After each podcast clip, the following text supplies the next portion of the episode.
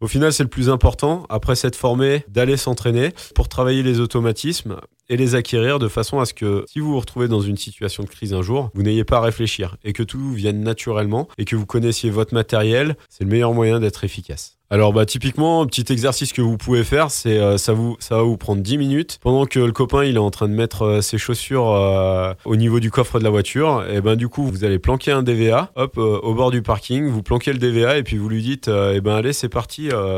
l'avalanche, elle est à tel endroit, et ben tu dois retrouver le DVA et puis vous regardez et n'hésitez pas à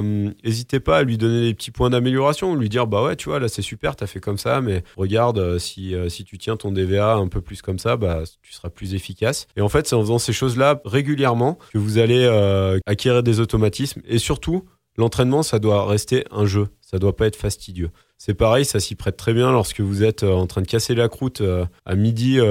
sur votre col ou votre sommet planquer le DVA quelque part et puis votre pote, quand il a fini son sandwich, il va le chercher et ensuite vous inversez les rôles et c'est très bien comme ça.